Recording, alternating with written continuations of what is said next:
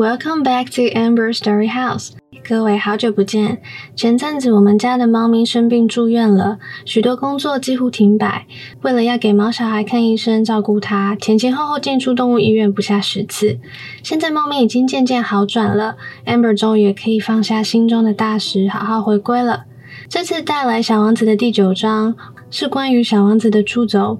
跟以往一样，我们会一句英文一句中文，并解析单字，然后全英文朗读，一起陪伴我们到最后吧。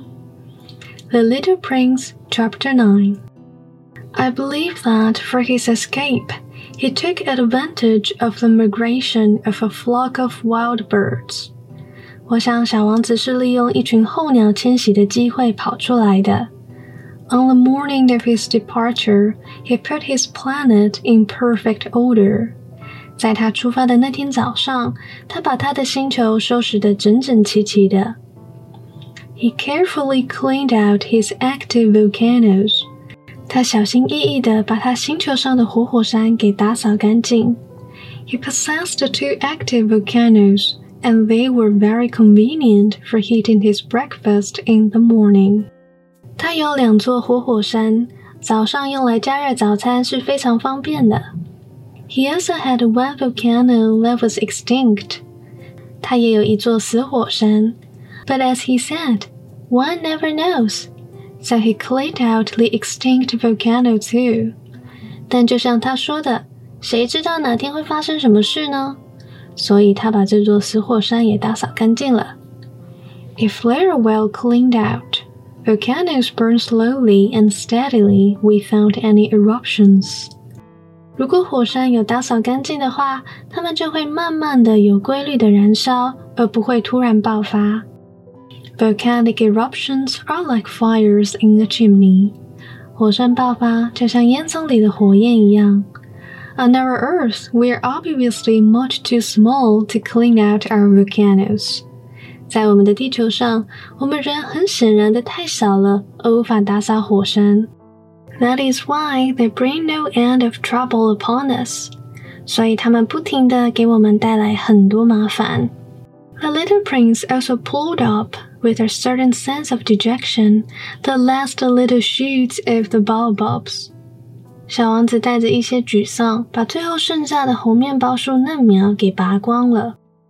He believed that he would never want to return, but on this last morning, all these familiar tasks seemed very precious to him. 他坚信自己再也不会回来了，但在最后一天早上，所有这些习以为常的事情都显得如此珍贵。And when he watered the flower for the last time and prepared to place her under the shelter of her glass globe, he realized that he was very close to tears. 当他最后一次给花浇水，并准备把它放在玻璃罩下时，他竟发现自己快要哭出来了。Goodbye, he said to the flower. 他对花儿说：“再见了。” But she made no answer. 但她没有回应。Goodbye, he said again. 他又说了一遍：“再见。” The flower coughed but it was not because she had a cold. 花儿咳嗽了一下，但这并不是因为她感冒了。I have been silly, she said to him at last. I ask you forgiveness. Try to be happy. 她最后终于说道：“我一直以来都太愚蠢了，请你原谅我，请你开心起来。”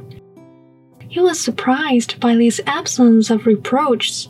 He stood there all bewildered the glass globe held arrested in mid-air。小王子对这种毫无责备的话语感到震惊。玻璃罩举在半空中，他不知所措的。Not understand this quiet sweetness。他不明白这般温柔恬静从何而来。Of course I love you, the flower said to him. It is my fault that you have not known it all the while. That is of no importance。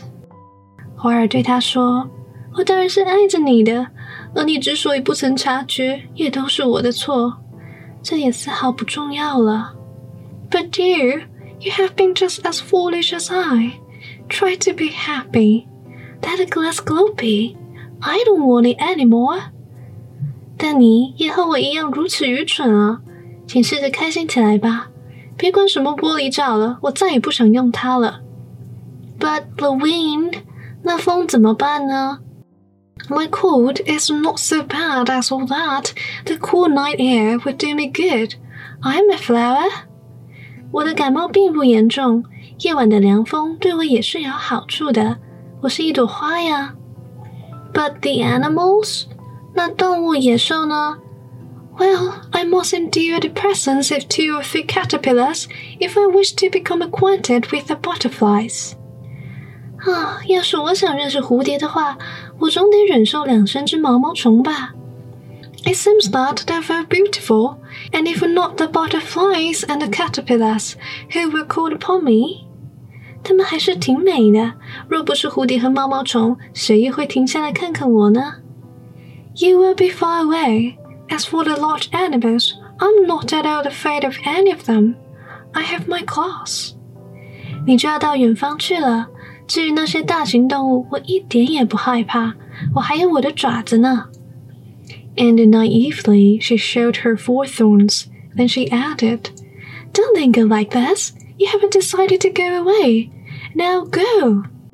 于是她天真的露出她的四根刺，并说道：“别拖拖拉拉的， 既然你决定要走，就快走吧。” For she did not want him to see her crying. She was such a proud flower. 因为她不想让他看见她哭泣。她是一朵如此骄傲的花呀。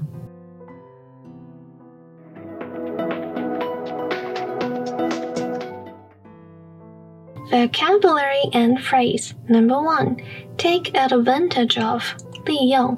原文 I believe that for his escape, he took advantage of the migration of a flock of wild birds. 例句 You can take advantage of the resource in the library. 你可以善加利用图书馆里的资源。You can take advantage of the resource in the library.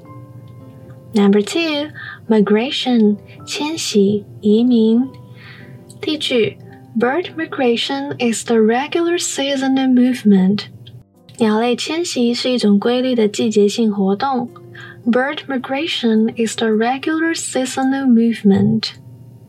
Number three, possess 拥有、具有。原文：He possessed two active volcanoes. 例句：Rose possessed great writing skills. Rose 拥有很棒的写作技巧。 Rose possessed great writing skills. Number four, steady 稳定的。原文：If they are well cleaned out, volcanoes burn slowly and steadily without any eruptions. 我们在原文当中看到的是 steadily，就是 steady 的副词变化喽，稳定的。例句：Progress has been slow but steady。进展虽然缓慢，但却也在稳步前进。 Progress has been slow but steady。Number five, be close to，接近的。这里的 close 作为形容词，在定义里面我们也会听到 That was so close，意思是刚刚真是好险啊，差一点点。而文中的 be close to tears 就是指快要哭出来的意思。原文 He realized that he was very close to tears。例句 Don't get close to that dog，别靠那只狗太近。Don't get too close to that dog。Number six absence 缺席缺乏。原文 He was surprised by this absence of reproaches。例句 in the absence of more suitable candidates, we decided to offer the job to Mr. Johnson. 由于没有更为合适的人选，我们决定任命强森先生。 In the absence of more suitable candidates, we decided to offer the job to Mr. Johnson. Number seven, foolish. Foolish, stupid, silly，这些到底差别在哪里呢？Silly 指的就是犯蠢、做傻事，例如说，Don't be silly, of course I'll help you。别说傻话了，我当然会帮你啊。类似这样的情境。 如果是 foolish，就是指真的傻，没有经过大脑就做决定；而 stupid 就是 smart 的相反词，就是说人智商不高喽。所以 foolish 是不用脑，stupid 就是没有脑了，所以是很贬义的词，要小心哦。OK，原文 You have been just as foolish as I。第一句，That was a rather foolish thing to do。做这样的事可真是蠢啊。That was a rather foolish thing to do。Number eight, endure 忍受。原文 I must endure the presence of two or three caterpillars。例句 We had to endure a nine-hour delay at the airport。我们必须在机场苦等九个小时，因为航班延误。We have to endure a nine-hour delay at the airport. Number nine, presence 出席存在。 例句：She is not comfortable with the presence of so many people at once. 她对于一次出现这么多人感到不舒服。She is not comfortable with the presence of so many people at once. Number ten, linger 逗留徘徊。原文 Don't linger like this. 例句：Gary lingered for a while at the park, hoping to see the wildcat again. Gary 在公园逗留了好一会儿，希望能再次看到那只野猫。Gary lingered for a while at the park, hoping to see the wildcat again.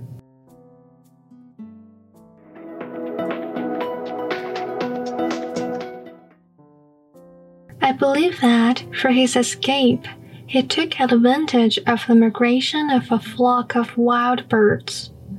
On the morning of his departure, he put his planet in perfect order. He carefully cleaned out his active volcanoes. He possessed two active volcanoes, and they were very convenient for heating his breakfast in the morning.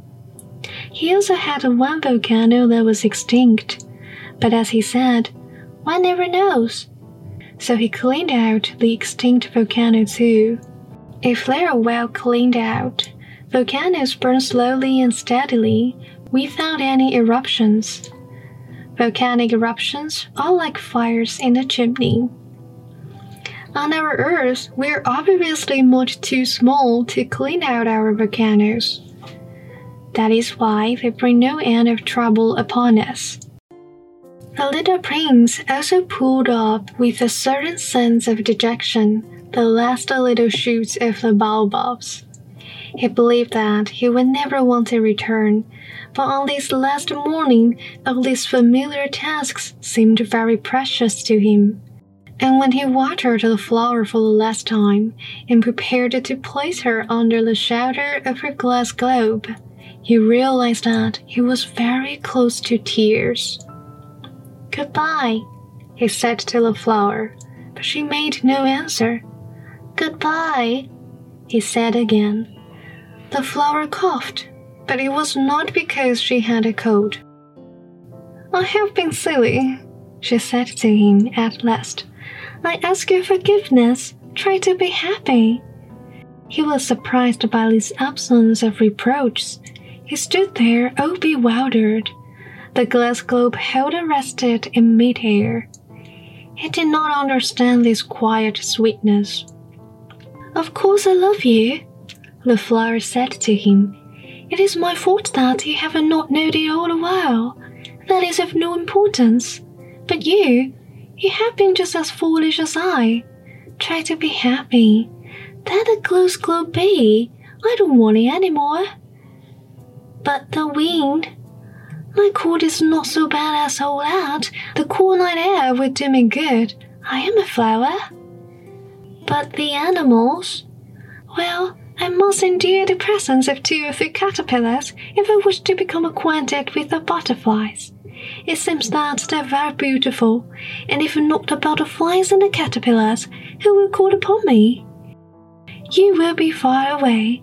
As for the large animals, I'm not at all afraid of any of them. I have my claws. And naively she showed her four thorns.